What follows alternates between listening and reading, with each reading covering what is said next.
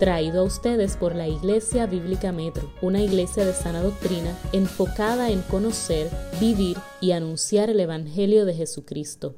Para los que nos visitan por primera vez, nosotros predicamos de manera expositiva un texto de la Biblia. Y usualmente lo hacemos por mucho tiempo, porque cogemos un libro para exponer la palabra. Nosotros estamos en el libro de Hechos ya hace no sé cuánto tiempo ya.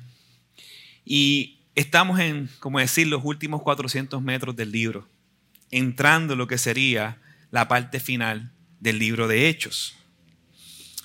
Y hoy me propongo exponer el capítulo 21, versículos 15 al 26. El texto que vamos a abordar en esta mañana nos va a enseñar la importancia de ser celosos, no por costumbres buenas, no por cultura o el ideal de la cultura, sino la importancia de ser celosos en amar a nuestros hermanos. El texto de hoy se titula, el tema de hoy se titula, ¿celosos en costumbres o celosos en amor? Vaya conmigo a Hechos 21, versículo 15 al 26. Hechos 21, versículos 15 al 26 para exponer esta parte. Y leemos la palabra del Señor. Después de estos días nos preparamos y comenzamos a subir hacia Jerusalén. Nos acompañaron también algunos de los discípulos de Cesarea quienes nos condujeron a Nansón, de Chipre, un antiguo discípulo con quien deberíamos hospedarnos. Cuando llegamos a Jerusalén, los hermanos nos recibieron con regocijo al día siguiente, Pablo fue con nosotros a ver a Jacobo y los ancianos estaban presentes. Después de saludarlos, comenzó a referirles una por una las cosas que Dios había hecho entre los gentiles mediante su ministerio. Ellos, cuando lo oyeron, glorificaban a Dios y le dijeron, hermano, ¿ya ves cuántos miles hay entre los judíos que han creído? y todos son celosos de la ley. Se les ha contado acerca de ti, que enseñas a todos los judíos entre los gentiles que se aparten de Moisés, diciéndoles que no circunciden a sus hijos ni observen las tradiciones. Entonces, ¿qué es lo que debe hacer? ¿Qué es lo que se debe hacer? Porque sin duda la multitud se reunirá, pues oirá que has venido. Por tanto, haz esto que te decimos. Tenemos cuatro hombres que han hecho un voto. Tómalos y purifícate junto a ellos y paga sus gastos para que se rasuren la cabeza. Así todos sabrán que no hay nada cierto en lo que se les ha dicho acerca de ti, sino que tú también vives ordenadamente, guardando la ley. Pero en cuanto a los gentiles que han creído, nosotros les hemos escrito habiendo decidido que deben abstenerse de todo lo que ha sido sacrificado a ídolos de sangre y de comer carne de animales estrangulados y, de fornicación. Entonces Pablo tomó consigo a los hombres y al día siguiente, purificándose junto a ellos, fue al templo notificando de la terminación de los días de, de la purificación hasta que el sacrificio se ofreciera por cada uno de ellos. Este pasaje me recuerda hace un tiempo atrás, no voy a decir nombre, pues voy a buscar un lío, pero hace tiempo atrás una persona de regalo de cumpleaños, y a propósito, cumpleaños pronto por si acaso, este, me regala un, traje, un traje eh, de vestir. La intención era un traje para predicar. Este, usted sabe muy bien que, que a mí no me gusta predicar en traje. Mira, siempre estoy en maones. Y la persona, tal vez con una buena intención, quiso regalarme un traje, yo sé que para predicar.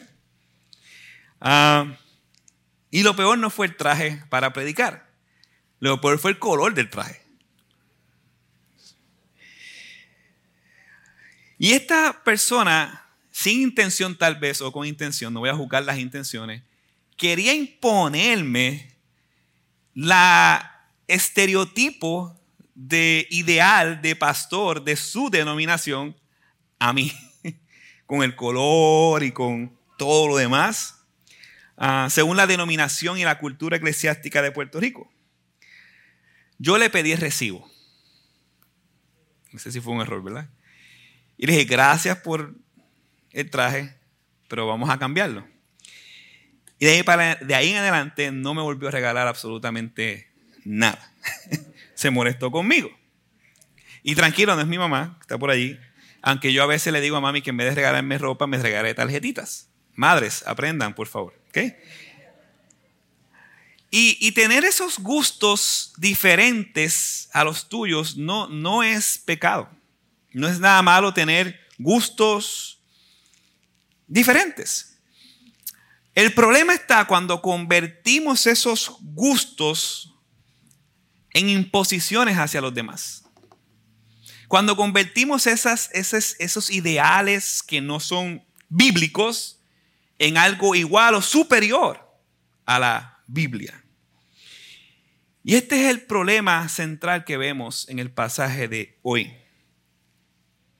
Querían estos judíos, en su filosofía, querían imponer cosas, tradiciones, que no necesariamente eran algo primario en las escrituras. De hecho, muchas de ellas no estaban explícitamente en las escrituras. ¿Y cuál es la solución a este problema con este celo tradicional que queremos o que ellos querían imponer a otros cristianos? Como muchos de nosotros nos pasa.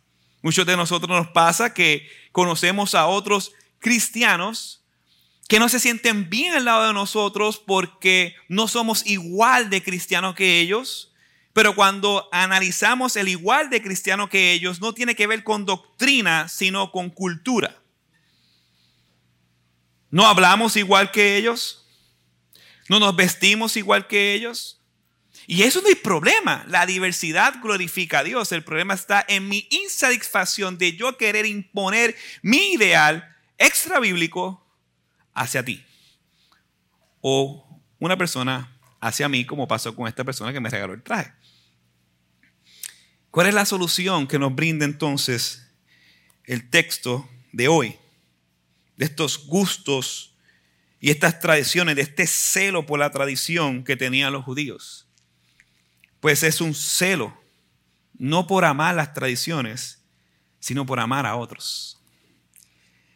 Y eso es lo que vemos hoy en versículos 15 hasta el 26. Hay dos puntos centrales que estaremos discutiendo.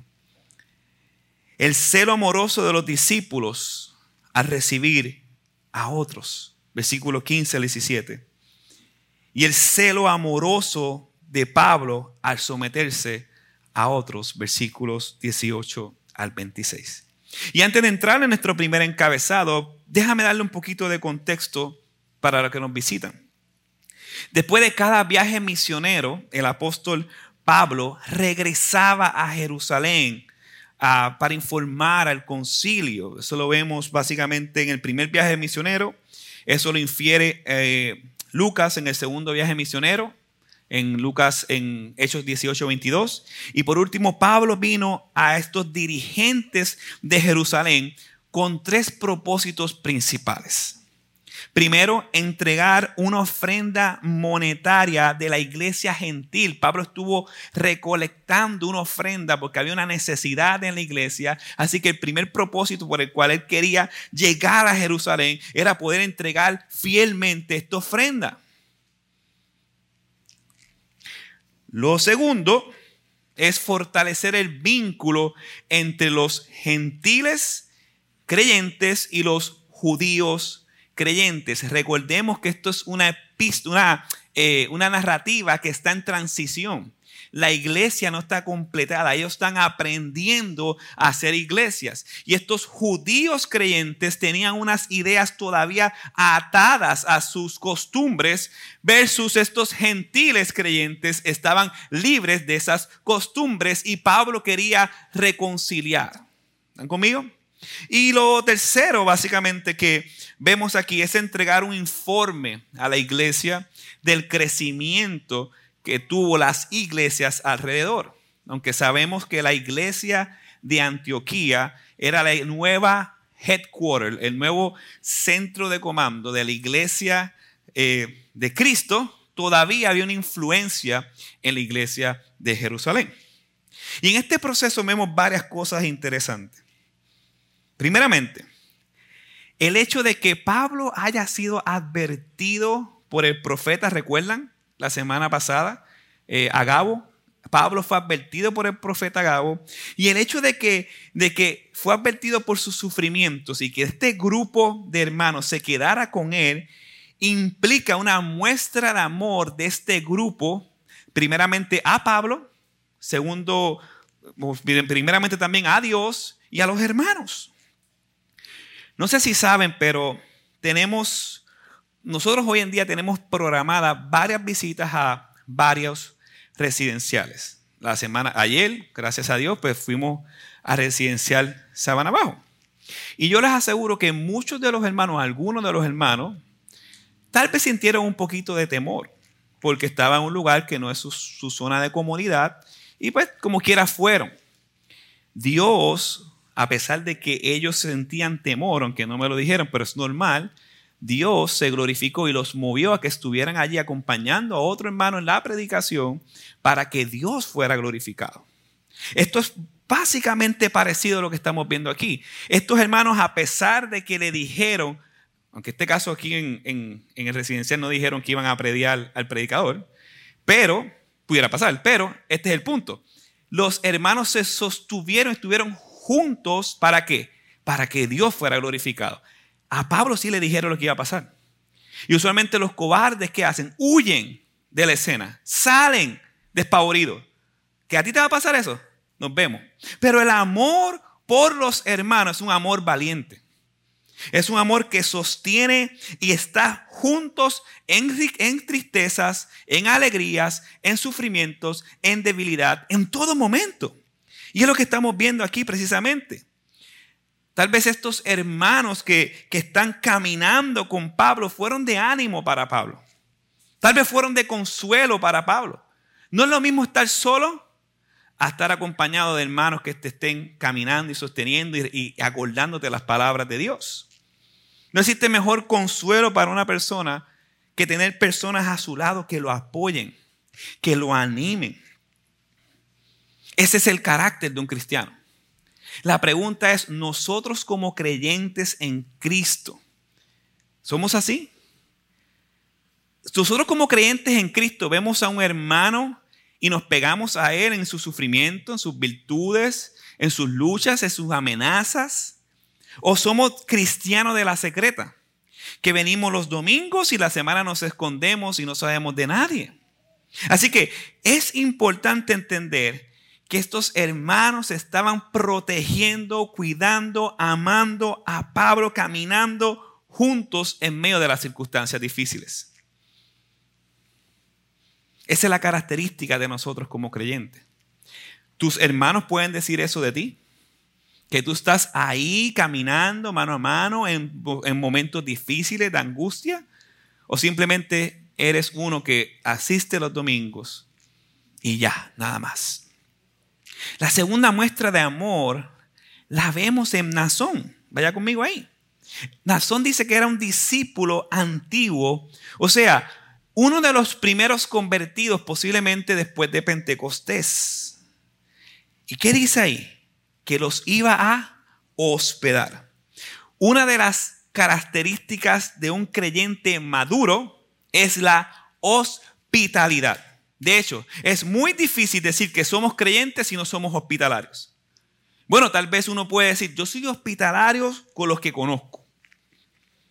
Amigos, compañeros de trabajo. Yo soy hospitalario con mi familia.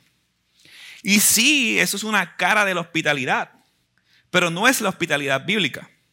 Cuando Pablo le dice a Timoteo que debía de ser hospitalario a aquellos ancianos, lo que quiere decir es, una muestra de una disposición de tratar a los huéspedes extraños con cordialidad y generosidad.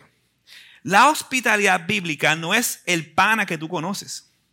es a extraños que tal vez no tienes mucho conocimiento de él y le abre las puertas de tu casa y lo invitas a comer y lo invitas a relacionarte contigo y tu vida. Esa es la hospitalidad que vemos aquí de este individuo que tal vez conocía a alguno y tal vez no conocía a otros. Nazón abre su casa, le da de comer al corillo, porque by the way, era una trulla, una trulla grande, estamos hablando posiblemente más de 20 personas. Y las casas en aquel tiempo eran pequeñas, así que la casa de él tenía o era pudiente o algo había. Y abre las puertas de su casa y les da de comer y les da hospedaje y es generoso, está cordialmente cuidando a este grupo de personas. La pregunta es, ¿nosotros somos hospitalarios? ¿Vemos la hospitalidad como algo secundario o como algo grave si no lo hacemos? Perdón. Esa es una de las preguntas. ¿Somos hospitalarios nosotros?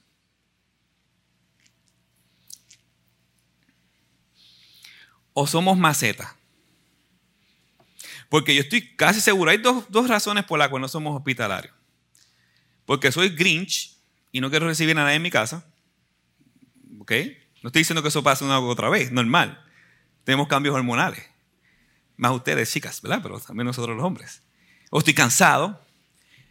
O, gracias, siervo. O porque soy un maceta que como cuadro y calculo todo, no puedo entonces recibir gente en mi casa porque me descuadro. ¿Qué problema tenemos? Porque la Biblia dice que los avaros no heredarán el reino de los cielos. Qué gran problema.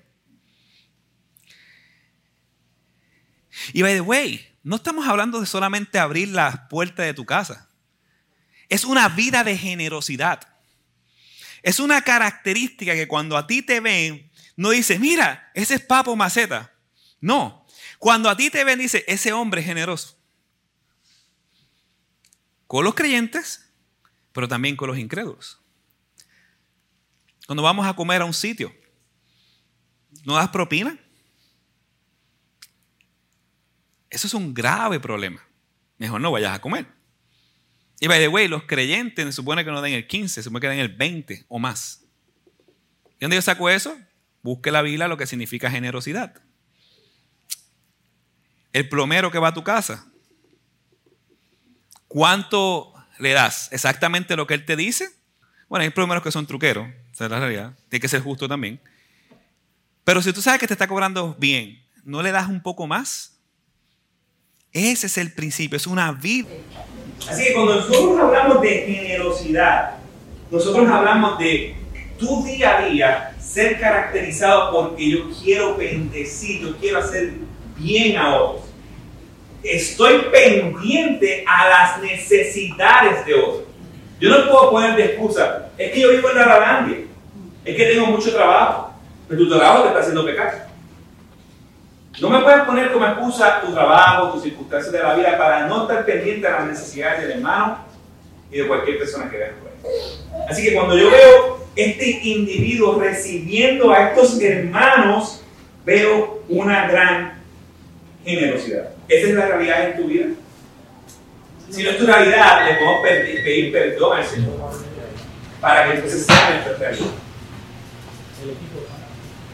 Ya vimos el celo amoroso de los discípulos para recibir a otros, pero me gustaría que observaran el celo amoroso de Pablo al someterse a otros, versículos 18 al 26. Fue con nosotros a ver a Jacobo. Jacobo era Santiago, el medio hermano de la de Jesús, y todos los ancianos estaban presentes. Primeramente, Pablo no se dirigió, yo soy el apóstol Pablo, ¿ok? Yo soy una de las máximas autoridades en la iglesia, eso es cierto. Y yo voy a la iglesia y paso por encima a lo que sería Santiago y los ancianos. No. Pablo va claramente, primeramente, a entregar la ofrenda, aunque el texto no lo dice, es implícito, a entregar la ofrenda a Jacobo y a los demás hermanos. Así que esto demuestra un orden. prioritario en la vida de Pablo. ¿Dónde lo vemos? Versículo 19. Después de saludarlos, comenzó a referirse una por una las cosas que Dios había hecho entre los gentiles mediante su ministerio. Y aquí quiero detenerme por un momento. El apóstol Pablo, una de las máximas autoridades de la iglesia en aquel entonces, rinde cuentas.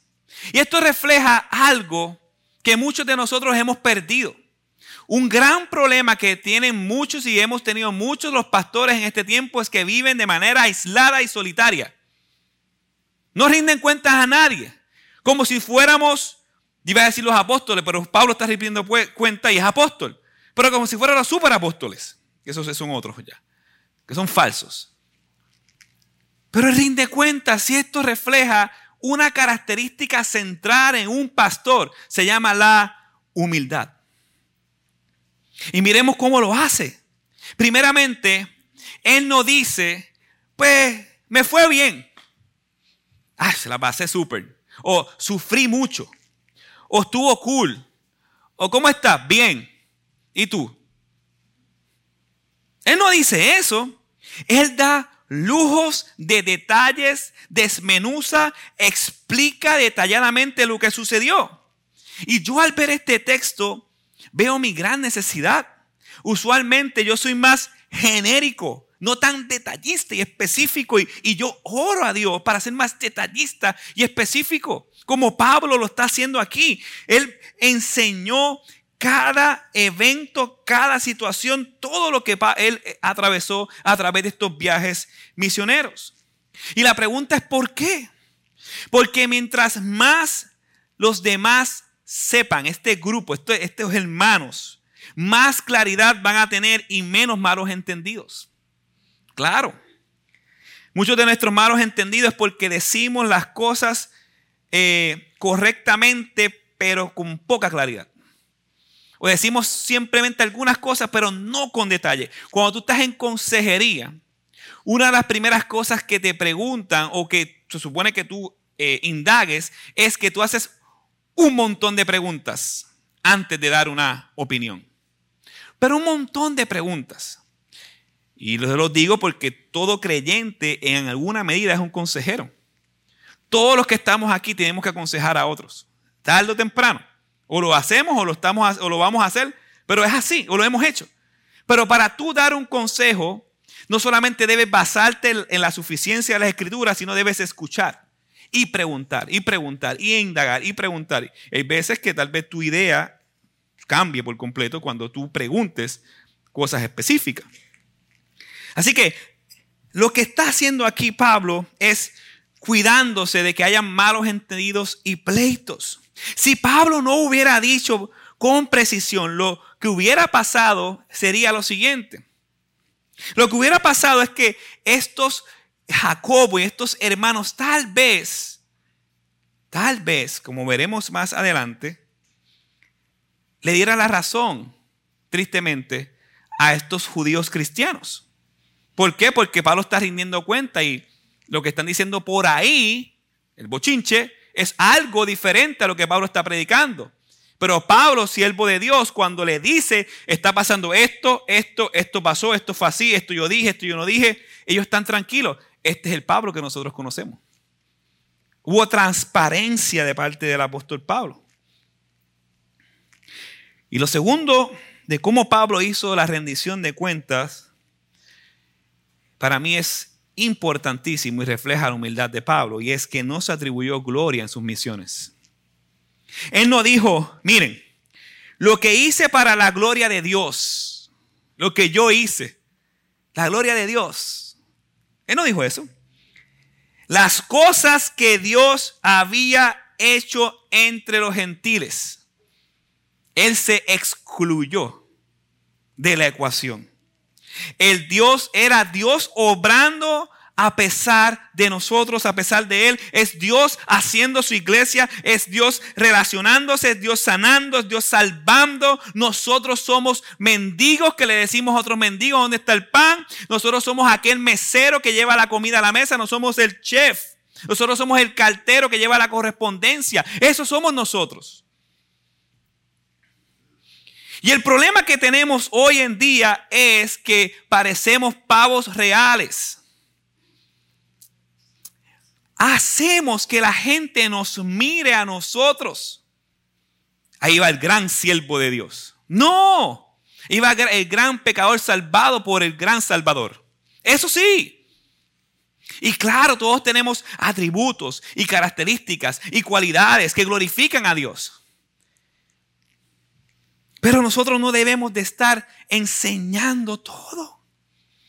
Hasta el necio se hace pasar por sabio cuando calla. Y el problema hoy en día es que queremos que nos miren a nosotros. Y esa no es la actitud de Pablo. Pablo quería que miraran a Cristo, a Cristo, a Jesús, a Jesús, Jesús. Cuando nosotros hablamos más de lo que hacemos, tenemos un problema con la humildad. Cuando nosotros hablamos más de nosotros mismos y menos de Cristo, tenemos un problema con la humildad. Todo lo que tú haces es porque Dios le place que tú lo hagas. Jesús en su ministerio terrenal, Dios encarnado, Dios en la tierra, solamente dijo una descripción de sí mismo. Una. Él pudo haber dicho, yo soy el Chadai. Sí, es verdad. Yo soy omnisciente, omnipresente, todopoderoso, el alto, el alfa, el omega. Él lo pudo haber dicho, seguro que sí. Pero ¿sabes qué dijo Jesús en el ministerio terrenal? Una sola descripción. Aprendan de mí que soy manso y humilde de corazón. Una. No voy a decir detalles, pero yo recuerdo cuando yo conocí a Rosa. ¡Wow! Yo no sé ni cómo ella se miró, se fijó en mí. Dios mío, qué baboso. Mira lo que yo hago, mira mi carro, mira esto, mira lo otro. Insoportable. Había labia, había labia, pero qué insoportable. Es verdad. Yo no soportaría a alguien que todo el tiempo está hablando de. Yo estoy así como grande el techo. No. Y eso es lo que hacemos mucho tiempo de nosotros como cristianos, hablando de nosotros, de nosotros, de nosotros, de nosotros. Hable de Cristo, de su gloria, de su reino, de su gran amor a pesar de ti, de su misericordia, de su justicia, de su ley, de su santidad. Hablemos de Él, porque el único glorioso es Él. Más nada.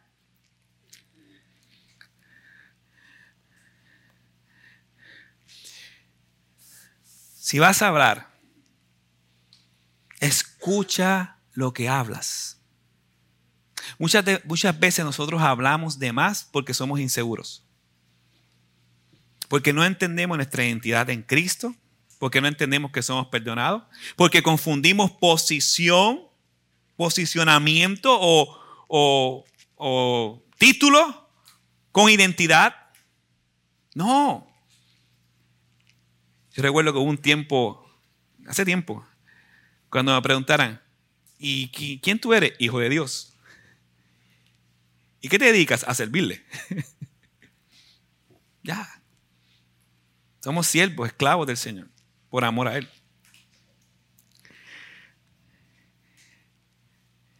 Ahora bien, Pablo termina el reporte de cómo Dios obró en el mundo gentil y ahora observemos la respuesta de los ancianos en el versículo 20.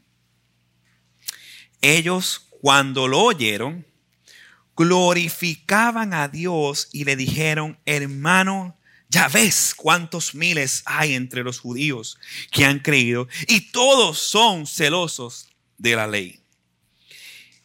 Ellos no respondieron con envidia hasta el éxito ah, de Pablo, de su hermano. De hecho, cuando Pablo llega, la iglesia en Jerusalén estaba pasando necesidad no habían enviado a personas a plantar iglesia, no habían misioneros, estaban estancados. De hecho, un pastor dice, estaba leyéndole un comentario, que debido al celo de la ley, y más que la ley, vamos a explicar más adelante, que son las tradiciones, la iglesia de Jerusalén había perdido su celo por las misiones. Se habían encuevado tanto y tanto y tanto en su, sus issues y sus problemas que se olvidaron que existía un mundo que necesitaba ser evangelizado. Nada que pase con nosotros hoy en día. Eso no es la iglesia en Puerto Rico, eso fue en Jerusalén. Nosotros vivimos fuera de las puertas, evangelizando, alcanzando el perdido, relacionándonos con los impíos para que sean salvos. Esa es nuestra vida. Estoy siendo sarcástico, por si acaso. Pero ellos no respondieron como nosotros respondemos o como tal vez responderíamos. Hermanos, seamos sinceros. Hay veces que tú recibes noticias, en el caso mío me ha pasado, de un éxito ministerial de un hermano y viene un pensamiento sutil, pequeñito, que te viene y te dice, ¿y cuándo es el día que vas a tener el lugar de reunión? Y al momento de ese pensamiento, yo digo, no, ayúdame Señor a calmar ese corazón pecaminoso y ayúdame a alegrarme y darme contentamiento con el gozo y la alegría del éxito que está teniendo mi hermano. Esa es la lucha tuya. Si no te pasa, pues, pues, te felicito. Pero a la mayoría de las personas le pasa que cuando recibe una buena noticia de otra persona, se le levanta el snake, la serpiente. En vez de alegrarnos, yes. Gloria a Dios, qué bueno. Gracias, Señor. Eso es lo que yo quería. Vienen pensamientos sutiles. Y pensamiento, ok, la Biblia dice que mortifiques el pecado, lo mortificas. Y le pides al Señor, perdóname por ese pensamiento, ayúdame a tener tus pensamientos. Y Dios lo hace, claro, todos somos testigos de eso. Si no te pasa, pues me preocupa. Si te pasó el pensamiento del éxito de tu hermano, por ejemplo, un compañero de trabajo tiene una posición y ahora le aumenta la posición, dice, yo quería esa posición. No, ¿por qué no te alegras con el hermano? ¿Por qué no te pones contento con el hermano? Si fuera tu hermano, ¿verdad? En Cristo. Hay veces que hay injusticia, eso es parte de. Pero estamos hablando de contexto de hermanos. La pregunta es, ¿por qué no pasa? Y si no pasa, ¿cuánto tiempo duró en que tú te contestaras por eso? Hmm. Eso es más preocupante. Porque sí, yo entiendo que te pueda pasar un pensamiento pecaminoso, pero que se haga un nido y tú vivas en base a eso, es un peligro. Es un grave peligro. Se supone que tú te alegres con el éxito de los demás. Y es un peligro gigantesco porque crea resentimiento, crea idolatría. Y tarde o temprano, si, si eres creyente, hay disciplina, pero si no eres creyente, apostasía. Claro que sí. ¿Cómo responde ante el éxito de los demás? Creo que muchos debemos pedirle perdón a nuestro Señor por esta actitud. Ahora bien, Jacobo responde con gozo. Pero a la vez, Jacobo rinde cuentas a Pablo de lo que está sucediendo en Jerusalén. Y le da una buena noticia. Miles y miles han creído y todos son celosos de la ley. Pablo debió estar alegre porque uno de los sueños de Pablo es que los judíos se convirtieran y creyeran. Claro, pero me llama la atención el adjetivo que Jacobo le indica a Pablo. Dice, celoso de la ley. No hay nada malo en ser celoso de la ley mosaica, de, la, la ley, de la palabra, de la ley. Dios es celoso con lo que ama. Y desde el Antiguo Testamento vemos que Dios es celoso con su iglesia, con su pueblo. Por otra parte, nosotros debemos ser celosos con la palabra, no porque la palabra en sí, sino porque es la palabra, la palabra de Dios. Porque es de Dios, somos celosos, claro que sí. ¿Y por qué les digo esto? Porque la idea que quiere transmitir Lucas no es que los judíos cristianos tenían un celo piadoso, hermoso y santo por la ley, sino que los judíos cristianos habían hecho de la tradición de la ley una dogma central y superior en sus vidas. Recordemos que nos encontramos en una iglesia en transición, una iglesia que poco a poco está separándose de los antiguos rituales de la ley y abrazando cada día más la suficiencia de Cristo en el Evangelio. Eso lo vemos en la carta a los hebreos, que específicamente para los judíos, Cristo es suficiente. Eso lo, vemos en transición. Y por supuesto, al escuchar que Pablo le predicaba a los gentiles sobre temas de segunda importancia a los judíos tener como tema supremo estas tradiciones, entonces torcieron lo que Pablo estaba diciendo y dijeron cosas que Pablo nunca dijo. Por ejemplo, en el verso 21, mire lo que dicen ellos. Se le ha contado acerca de ti que enseñas a todos los judíos Recordemos que sí, Pablo hubo un tiempo que estaba enseñando a los judíos en la sinagoga, ¿verdad? Y después se alejó. En Gálatas capítulo 2 podemos observar que él fue encomendado también para qué? Para los gentiles. Así que hay una media verdad ahí. Enseñando a todos los judíos entre los gentiles que se aparten de Moisés. Si usted ve eso en la Biblia, me deja saber diciéndoles que no circunciden a sus hijos ni observen las tradiciones. Está hablando de los judíos cristianos. Aunque Jacob y los ancianos sabían de antemano que Pablo no estaba enseñando eso, ¿por qué? Porque Pablo enseñó a los gentiles lo que dice el versículo 25, los judíos gentiles 25, más adelante, la multitud de los cristianos judíos quería que Pablo promoviera la circuncisión y las leyes a los gentiles. Ese es el problema. Rechazaron darse cuenta que la iglesia, los gentiles, habían llegado a ser más numerosa que los judíos de nacimiento y que ellos mismos tendrían que proveer la unidad del cuerpo de Cristo. Los judíos eran los que debían de ceder en estos asuntos de las leyes ceremoniales secundarios pero su legalismo todavía arraigado en el corazón se lo estaba impidiendo. Eran los judíos que se supone que estuvieran gozando de que ellos no tenían que cumplir estas ceremonias, pero querían imponérselos también.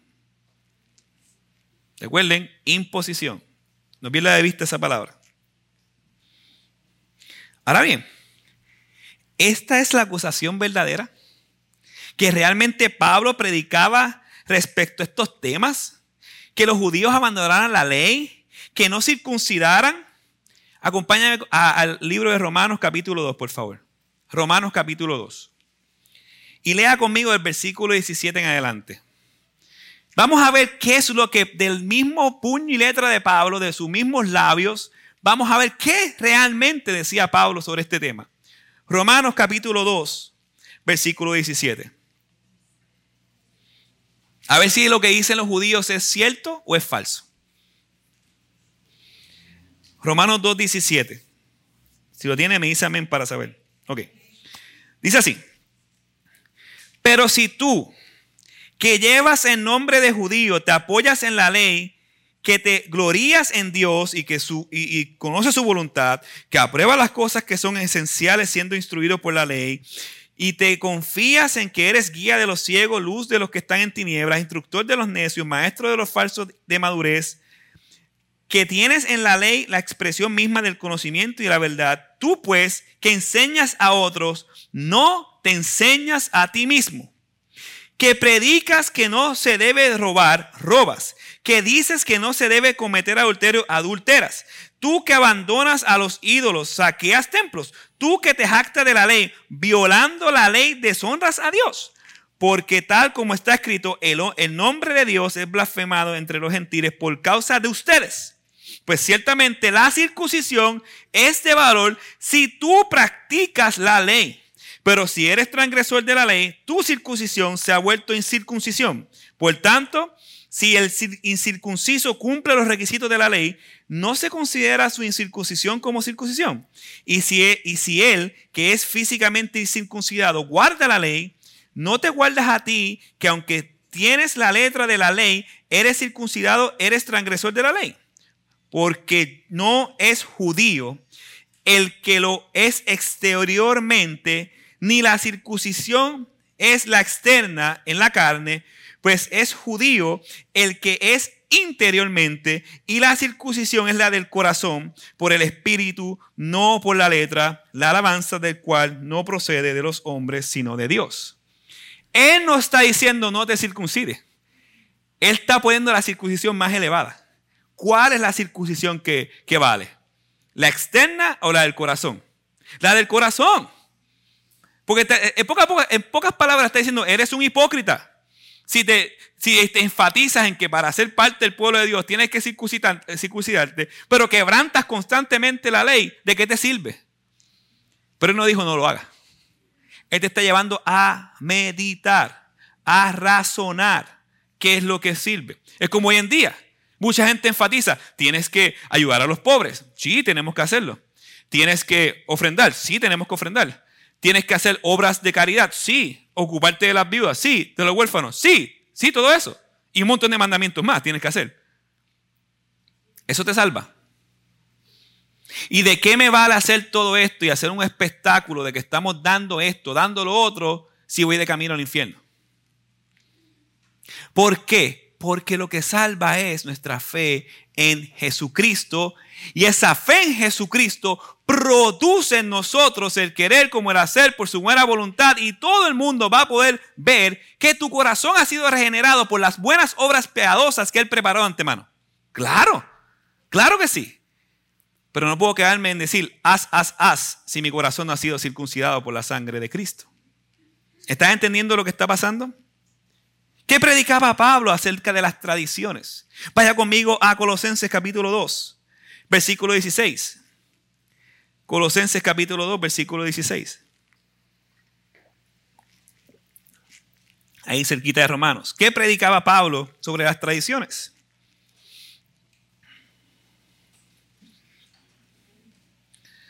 Amén. Dice Colosenses 2.16.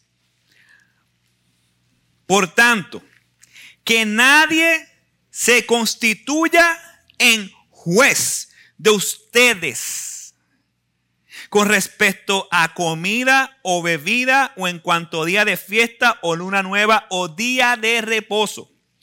Cosas que solo son sombras de lo que ha de venir, pero el cuerpo pertenece a Cristo. Nadie. ¿Quiere guardarlo? Amén. ¿No quiere guardarlo? Amén. Amén. Entonces son cosas secundarias. No tiene que ir, pero por último, en Romanos 14, verso 5, mire lo que dice.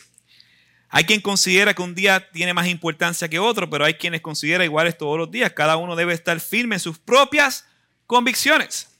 El que da importancia especial a cierto día lo hace para el Señor. El que come de todo, come para el Señor. El que demuestra, y lo demuestra dándole gracias a Dios. Y el que no come, para el Señor se abstiene y también da gracias a Dios. Pablo nunca dijo, esta es la nueva ley. Dejen de hacer lo que están haciendo y sean libres para que hagan lo que ustedes quieran. Pequen si les da la gana. Esa es la insinuación. Pablo nunca dijo eso. Para nada. Pablo, al contrario, en ningún momento obligó, ese es el punto importante aquí, recuerden, obligó u ordenó diciendo que los judíos dejaran de hacer eso. ¿Tú puedes inferirlo? Seguro que sí. Y si tú en la libertad de conciencia, eh, como judío, dices, ¿sabes qué? Es verdad, yo no tengo que hacer esto. Pero si lo quieres hacer, está bien. Si no lo quieres hacer, está bien. Eso es lo que está diciendo Pablo ahí. Pero nunca dijo eso de manera literal. De hecho, Pablo demostró su lealtad a los judíos al adherirse a las costumbres judías de manera voluntaria. Eso lo vemos durante todo el libro de Hechos. Por ejemplo, él circuncidó, él circuncidó también a quién? A Timoteo. Eso es una evidencia. Luego él mismo hizo un voto nazareno. Y en ningún lado de la vida dice, porque la ley le decía, tenía que hacer. No, nada de eso. Él lo hizo de manera voluntaria. Y nunca prohibió circuncidar a los hijos. ¿Qué fue entonces lo que predicó Pablo? que no puedes obligar a nadie a hacer estas cosas secundarias y tradicionales. No puedes obligar a nadie. Y precisamente eso es lo que esa es la lucha de hoy. Esa es la razón por la que me quisieron dar un traje de un color raro. Porque quieren obligarme a que mi ideal y mi cultura X, yo te la tengo que imponer a ti, se acabó. Y es lo que yo diga, no lo que tú pienses. Hablando de asuntos extrabíblicos, de menor importancia.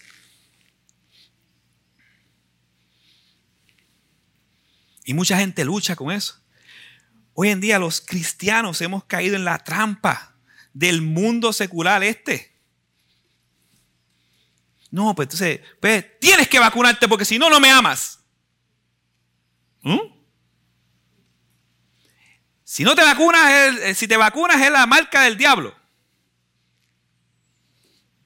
Y una división entre toda la iglesia porque no entendemos este principio. Lo mismo pasa con toda la, la batería. Eso es del diablo.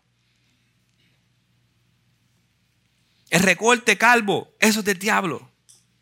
Las pantallitas, eso es del diablo. Todo es del diablo. No, todo es de Dios. Y cada cual es mayordomo de los recursos que Dios nos ha dado. Y lo hacemos con sabiduría y prudencia para glorificar a Dios. Sin querer, iglesia reformada, legalista, bautista, pentecostal, presbiteriana, nos hemos vuelto legalistas sin darnos cuenta. Lo que también Pablo predicó aquí fue lo siguiente. El Evangelio trae libertad de observar días especiales, dietas, y los creyentes no deben juzgar y condenar los, condenarse los unos a los otros. Y que todas estas tradiciones de la ley no tienen valor sin un corazón que haya sido cambiado por Cristo. ¿De qué me vale hacer tradiciones y jactarme de la ley si mi corazón está en tinieblas? ¿De qué me vale hacer todo, ritualisto, todo, todo ritualismo y toda la liturgia si mi corazón está lejos de Dios? ¿De qué me vale una circuncisión externa si mi corazón no está circuncidado por Cristo? Esa es la idea de qué me vale, sirve todo esto si no amo a Dios y a mis hermanos. Nada sirve una buena obra si no amo a Dios, a mis hermanos. Eso es lo que está pasando aquí. Ahora bien, para aclarar el malentendido y calmar la situación, los líderes le dan una sugerencia a Pablo haz un voto de purificación. Lo interesante es que Pablo accede a esta petición siendo ya purificado por la sangre de Cristo. Versículo 22 al 24. Mire lo que dice. Entonces, ¿qué es lo que debo hacer?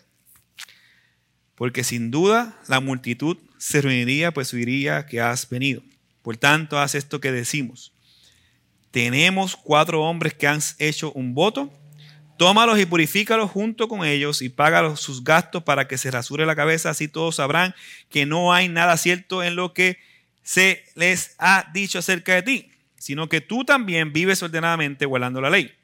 Versículo 25 ya lo leímos, vamos al 26, lo explicamos ahorita. Entonces Pablo consigo, tomó consigo los hombres y al día siguiente purificándose junto con ellos, fue al templo notificando de la terminación de los días de la purificación hasta que el sacrificio se ofreciera por cada uno de ellos. Pablo había llegado a Jerusalén de territorio gentil con una ofrenda gentil, así que levíticamente para sus ideales, estos judíos, Pablo estaba eh, ceremonialmente impuro. Impuro. El voto que Jacobo le pide a Pablo que haga no era un voto que todo el mundo hacía. Era un voto específico para aquellos íntegros de la ley y para aquellos que pudieran pagarlo. ¿Y de qué trata el voto? Abstenerse de ciertos alimentos, de unas bebidas alcohólicas por un tiempo y al final rasparse la cabeza. Ahora bien, no quiero hacer un énfasis en eso. No solo él hizo el voto, sino que Jacobo le dice, paga los de los demás. Al pagar los gastos de los demás, sin él ser nazareno, lo que Jacobo pretendía, lo que se estaba pretendiendo es que cuando todo el mundo viera a Pablo haciendo este voto de integridad y para el colmo pagando cuatro, cuatro eh, veces más, cuatro personas adicionales, para colmo que todo el mundo dijera, este es un hombre que cumple la ley de Dios, es un hombre piadoso. Esa era la intención. Yo no sé qué, qué, Pablo le pasó por la mente, de verdad. En el sentido de que no sé, tal vez él se sometió voluntariamente. Él lo hizo. Tal vez no tenía ninguna esperanza así. Tal vez tenía esperanza de que esto sirviera para apaciguar los ánimos, para solucionar esta situación momentánea. ¿Ok? Tal vez sí. Lo sabemos. Tal vez él quería, como dice muchos comentarios, que ellos vieran que él es un auténtico hijo de Abraham. Tal vez. Pero la pregunta es esta. ¿Por qué Pablo accedió a hacer este voto siendo ya delante de Dios purificado por la sangre de Cristo? ¿Por qué? Solamente existe una posible razón, por amor. Por amor. Pablo hizo tres viajes misioneros por amor. Pablo hizo una colecta entre las iglesias gentiles para llevarla a las iglesias de Jerusalén, a, los pobres, por amor. Los discípulos acompañaron a Pablo para, para cuidarlo por amor. Mansón hospedó a los discípulos por amor. Los hermanos de Jacobo, Jacobo y los ancianos recibieron a Pablo por amor. Y ahora Pablo se somete al liderazgo de la iglesia y hace un voto nazareno sin necesidad para calmar los ánimos por amor. ¿Qué veo aquí? humildad y sabiduría. Esto es importante. Pablo se sometió voluntariamente. Y una de las marcas más notables de un discípulo, créame, no es el conocimiento, sino el sometimiento bíblico. Un hombre maduro no es más, no es el más que sabe, sino el que voluntariamente se somete a pesar de lo que sabe. Pablo se sometió a rendir cuentas. Pablo se sometió a hacer lo que ellos dijeron que debía hacer. ¿Por qué? Nada de esto estaba en contra de la Biblia. Pablo jamás se va a someter en algo que estuviera en contra de la palabra. En nuestras casas, hombres, debemos de vivir sometidos a Dios por medio de su palabra. Mujeres deben vivir sometidas a sus esposos y respetarlo por amor a Dios. Hijos deben estar sometidos a sus padres por amor a Dios. La iglesia debe estar sometida a los unos a los otros. Los hermanos se someten a sus pastores por amor. Los pastores se someten a otros pastores por amor. Los esposos, los esposos rinden cuentas a sus familias.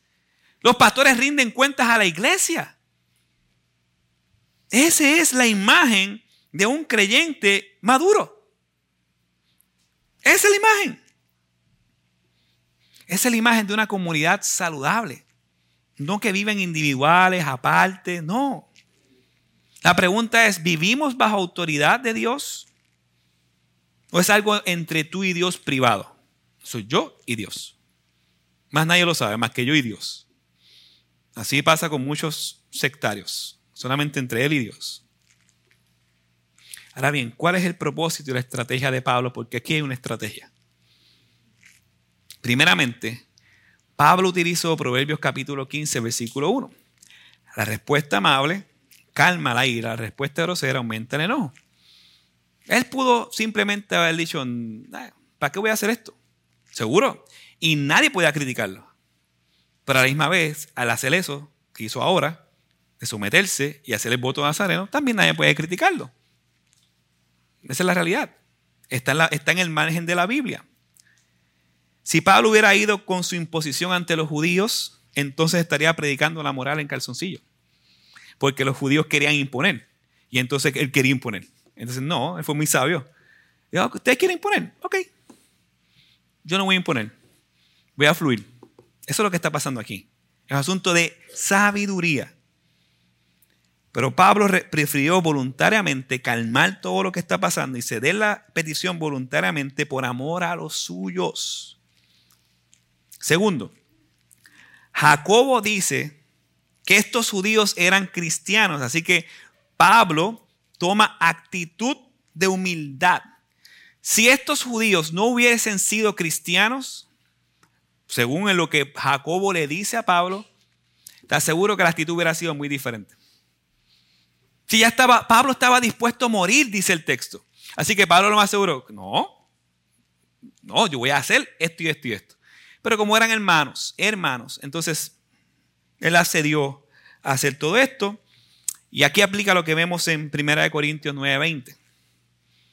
Primera de Corintios 9:20, mire lo que dice. Esta es la estrategia. No que hacía, y quiero aclarar este punto, cuando leemos 1 Corintios 9:20, no es que él vivía bajo los estándares judíos. No. Él está diciendo que en ocasiones específicas como esta, él hacía lo que hizo con un propósito en mente. Mire lo que dice. A los judíos me hice como judío para poner ganar a los judíos, a los que están bajo la ley, como bajo la ley, estando hablando de la ley ceremonial, como en este caso, aunque yo, mire lo que dice Pablo, yo no estoy bajo la ley para poder ganar a los que están bajo la ley. El asunto era la ley.